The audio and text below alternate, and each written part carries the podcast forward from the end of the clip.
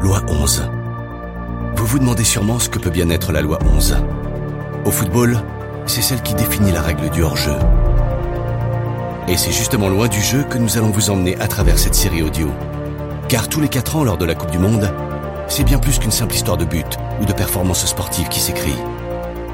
Eh oui, aussi étonnant que cela puisse paraître, la vraie partie commence parfois après le coup de sifflet final.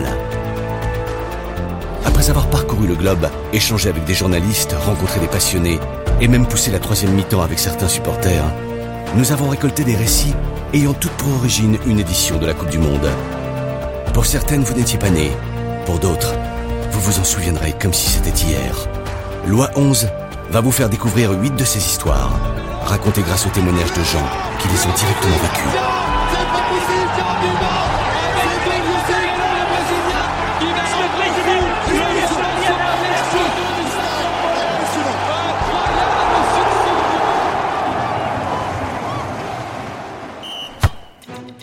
On dit souvent qu'une nouvelle Espagne a vu le jour en 1992, quand Barcelone a accueilli les Jeux olympiques d'été. Et c'est en grande partie vrai. Sans ces festivités, le pays n'aurait sans doute pas le même visage que nous lui connaissons aujourd'hui. Mais ce n'était pas là pour autant sa première expérience en matière d'événements d'envergure internationale.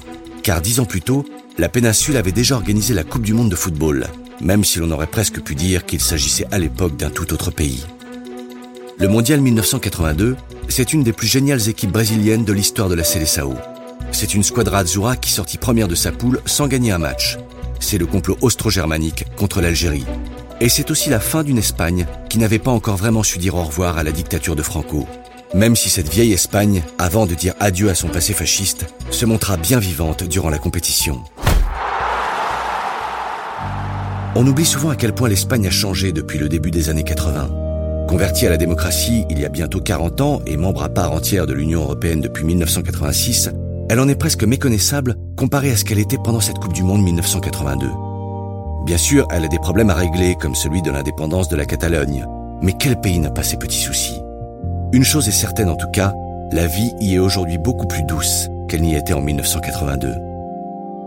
L'Espagne a donc rejoint l'Union européenne en 1986 soit huit ans après qu'elle eut tiré un trait définitif sur la dictature fasciste.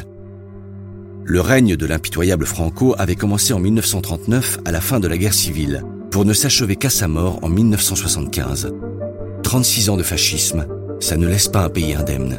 Surtout quand ce pays, avant de subir l'autorité brutale d'une élite catholique et ultra-conservatrice, a été l'un des États les plus modernes du monde au temps de sa Repubblica. Alors si aujourd'hui l'Espagne semble parfois ne pas avoir totalement dépassé ce funeste héritage politique et culturel, il faut bien imaginer l'ambiance carrément chargée qui devait y peser en 1982. Les Espagnols, Franco compris, ont toujours aimé le football. Un sport qu'ils avaient découvert à la fin du 19e siècle par l'intermédiaire de mineurs britanniques qui travaillaient dans le sud du pays et dont ils firent très vite une partie intégrante de leur culture. Le premier club fut fondé dans la ville minière de Huelva, il s'appelait le Recreativo de Huelva. Et bientôt, on en vit pulluler à travers tout le pays. Le Real Madrid, l'Atlético de Madrid, le Deportivo, l'Athletic de Bilbao et tant d'autres. C'est sous Franco que le foot espagnol connut son âge d'or.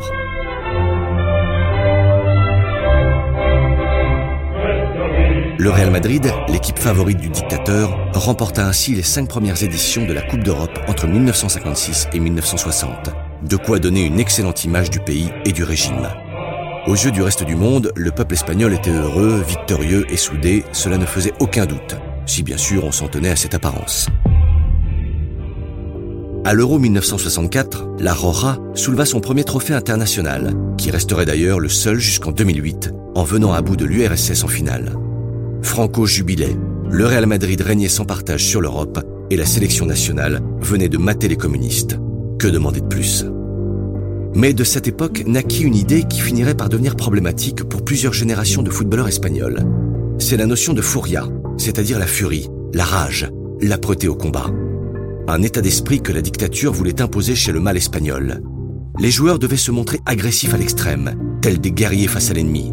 Il fallait que leur virilité soit manifeste sur le terrain. Ils ne jouaient pas, ils combattaient. on les considérait en fait comme des soldats envoyés au front pour prouver à l'ennemi qu'en Espagne, on était dur et qu'on était fort. Pour Franco, tout cela importait bien plus que les qualités techniques. Un parti pris qui aujourd'hui paraît presque aberrant lorsqu'on pense au style de jeu qui en 2010 a fait gagner sa première Coupe du Monde à l'Espagne. Car on le sait maintenant, l'esprit de la Furia n'a jamais porté ses fruits. Il faudrait attendre l'arrivée aux commandes en 2004 du vieux sage Luis Aragonès pour que l'Espagne se mette enfin à jouer comme elle aurait toujours dû jouer en adoptant le style tiki-taka. Mais c'est une autre histoire. En 1977 eurent lieu les premières élections libres du pays depuis les années 30. Les partis de gauche furent autorisés et purent donc sortir du bois. Communistes, léninistes, socialistes, anarchistes et trotskistes eurent enfin la liberté de participer au débat politique et de prendre la parole publiquement sans craindre de finir en prison, voire pire. On vit des centaines de partis apparaître, dont la plupart disparurent peu après les élections.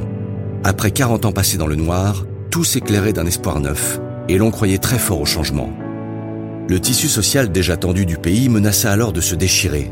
Les ex-lieutenants de Franco n'avaient pas l'air pressés de lâcher du lest, tandis que la gauche, elle, voulait le pouvoir sans attendre la majeure partie de la population, de son côté, avait encore un peu peur d'avancer ou même de prendre parti. Elle finit par élire un ancien de la dictature au poste de Premier ministre, un certain Adolfo Suarez. Mais la crise économique et les critiques de l'ensemble des partis, y compris du sien, obligèrent Suarez à démissionner. Le jour où il quitta ses fonctions, les militaires pro-franquistes se laissèrent aller à leur nostalgie de la dictature et provoquèrent un coup d'État. C'était le 23 février 1981 soit un peu moins d'un an avant la Coupe du Monde. Un officier de la garde civile du nom de Terrero pénétra dans le Parlement. Ses troupes ouvrirent le feu, tirant vers le plafond. Les impacts de balles sont toujours visibles aujourd'hui. Le putsch fut un échec, mais le message se voulait tout de même très clair. Le fascisme était encore bien vivant en Espagne. En parallèle au Pays basque, les terroristes de l'ETA et les autorités espagnoles se livraient un combat sans merci l'ETA avait tué 77 personnes en 1979 et plus de 100 en 1980 comme en 1981. En face, groupes paramilitaires d'extrême droite et forces de police se chargeaient d'accomplir les basses œuvres de l'État, menant une sale guerre contre les citoyens basques qui furent torturés et tués par centaines. Et ce fut donc dans ce contexte compliqué que l'Espagne accueillit la Coupe du Monde. La FIFA avait choisi dès 1964 les pays hôtes des futures Coupes du Monde et pour la lointaine édition 1982, c'est l'Espagne qui fut retenue. Le pays vivait alors encore sous la dictature, et l'on sait que pour un dictateur, rien ne vaut un beau tournoi de foot pour embellir son image et rendre le peuple heureux, ou du moins pour l'inciter à oublier les problèmes du pays. On se rappelle ainsi l'Argentine qui en 1978 avait accueilli et gagné la Coupe du Monde à Buenos Aires, alors qu'au même moment, non loin du stade monumental, le régime militaire torturait et assassinait ses opposants. Et l'on pourrait également parler de l'Italie de Mussolini, qui elle avait organisé le mondial en 1934. Pour Franco, la future compétition promettait aussi de belles opportunités en termes de propagande. Imaginons un instant que la Furia en sorte victorieuse, qui plus est sous son règne. Sauf que les choses ne se déroulèrent pas tout à fait comme prévu. Le vieux tyran mourut avant le début des festivités, il n'aurait de toute façon pas été très fier des performances lamentables qu'allait offrir son équipe, ni de l'organisation calamiteuse des événements. Mais les Espagnols, eux, y étaient habitués. Il n'y avait qu'une bonne chose à retenir. C'était qu'en dépit de tout ça, leur amour du ballon rond rayonnait. La Coupe du Monde transforma le paysage footballistique ibérique, sa structure, son économie et son image. Elle donna au pays le coup d'accélérateur qu'il lui fallait pour s'élever au niveau des autres nations européennes. Au cours du tournoi, les locaux avaient pu venir admirer, entre autres attractions, l'emblématique équipe brésilienne, les surprenants polonais ou la légende Maradona. Après tout cela, comment l'histoire d'amour déjà si intense qui liait l'Espagne au football aurait-elle pu s'affaiblir? Le pays ne serait par la suite pourtant jamais plus désigné pour accueillir la compétition. Malgré une logistique approximative, un climat politique précaire et les prestations désastreuses de la sélection, les nombreux amateurs de foot de la péninsule ibérique se montrèrent extatiques. Les stades vibraient. Les supporters appréciaient les matchs et l'on vit s'y produire l'une des plus grandes équipes de tous les temps, le Brésil de Socrates, Zico et consorts. Restait que le parcours de l'Aurora, lui, n'avait en revanche pas du tout déclenché l'extase. À l'époque, faire partie de l'équipe nationale espagnole n'avait rien d'une partie de plaisir. Tout le pays plaçait ses espoirs dans la sélection, mais la qualité de son jeu n'avait rien de comparable avec celle qui la caractérise depuis une quinzaine d'années les journaux s'acharnaient sur l'effectif et encore davantage sur les entraîneurs. Et avec une Coupe du Monde jouée à domicile, la pression monta donc de plusieurs crans. L'équipe ne pouvait se permettre d'échouer sous les yeux de son peuple et devait donc réussir à tout prix. Son stage de préparation dans les Pyrénées, qui s'était déroulé à huis clos par mesure de sécurité en cas d'attentat de l'ETA, n'avait pas franchement aidé à la rendre plus sereine.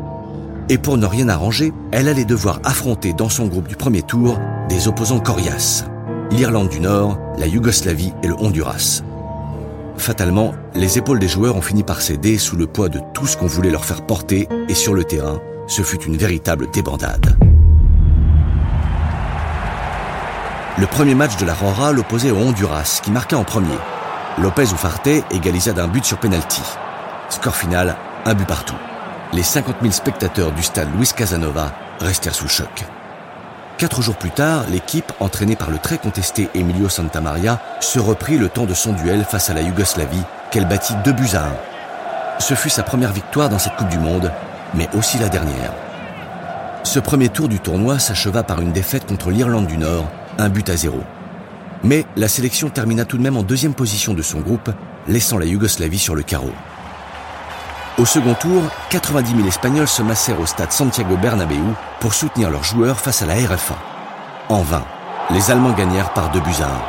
Puis contre l'Angleterre, ce fut un match nul. C'était fini. L'Espagne n'irait pas en demi-finale. Une victoire, deux nuls, deux défaites. Un bilan bien morose pour l'Espagne au terme de cette Coupe du Monde 1982. Si on pouvait néanmoins se réjouir d'une seule chose, c'était de l'amour et du soutien indéfectible que la nation avait porté à ses joueurs. Les Ibériques avaient démontré au monde entier un sentiment d'unité après des décennies de dictature et de division. La sélection avait été un adversaire facile à mater certes, mais l'ardeur de ses supporters, elle, s'était révélée invincible. L'Espagne était-elle tout à fait prête à accueillir cette Coupe du Monde? Probablement pas. En 1982, elle commençait à peine à découvrir la démocratie et à se faire une place en Europe. Si la compétition fut une belle occasion pour le pays de chanter sa passion du foot au reste du monde, la logistique de l'événement, minée par la corruption, avait en revanche été un échec de bout en bout. Le Camp Nou de Barcelone, jugé idéal pour le match d'ouverture entre l'Argentine et la Belgique, se retrouva par exemple à moitié vide au coup d'envoi. 1,5 milliard de téléspectateurs regardaient l'événement à la télé, mais les tribunes étaient désertes. La faute au marché noir. La revente de billets à la sauvette fut en effet l'un des principaux fléaux de cette Coupe du Monde. Des milliers de gens faisaient la queue au guichet installés autour des stades, sans se douter qu'une bonne partie des tickets qu'ils comptaient acheter avaient déjà été cédés à des revendeurs clandestins. Mais le plus gros scandale du Mondial 82 fut l'affaire Mundiespana, du nom de l'agence de voyage officielle de la compétition. Un article d'El País résuma ainsi la situation. Le management de l'agence a mérité les nombreuses plaintes déposées par ses clients. Les tickets pour les matchs ont vu leur prix subir une majoration de 20% alors même qu'ils étaient vendus en pack avec les chambres d'hôtel. Ces tarifs trop élevés ont laissé énormément de billets sans acquéreur. Certains clients qui avaient réglé leur chambre d'avance se sont retrouvés faute de place, envoyés dans des maisons de particuliers situées à des kilomètres des stades. En dépit de leur enthousiasme à accueillir la Coupe du Monde, les dirigeants avaient nommé les organisateurs à la hâte, pistonnant leurs proches et parachutant leurs associés en affaires comme au bon vieux temps. En tant que pays, en tant que peuple, l'Espagne était bel et bien prête à recevoir chez elle le plus grand événement footballistique du monde. Mais on ne pouvait pas en dire autant de ses institutions ou de ses chefs, surtout quand ces derniers servaient encore Franco quelques années plus tôt. La corruption discrédita la légitimité de ce qui aurait par ailleurs pu être une très belle Coupe du Monde. Et ce, malgré la piètre performance de la sélection. Rétrospectivement, on peut voir ce Mondial 82 comme un chant du cygne pour la vieille Espagne, gangrénée par la corruption et comme une aube d'espoir pour la nouvelle Espagne, prête à marcher vers l'avenir. Elle fut l'occasion pour ses citoyens de goûter à sa liberté toute fraîche, d'embrasser la modernité et de s'ouvrir aux gens et aux idées au-delà de ses frontières. Et si cet élan culminerait dix ans plus tard avec les Jeux Olympiques de Barcelone, ce fut en tout cas pendant cette Coupe du Monde que le pays commença à dire adieu à ses années noires.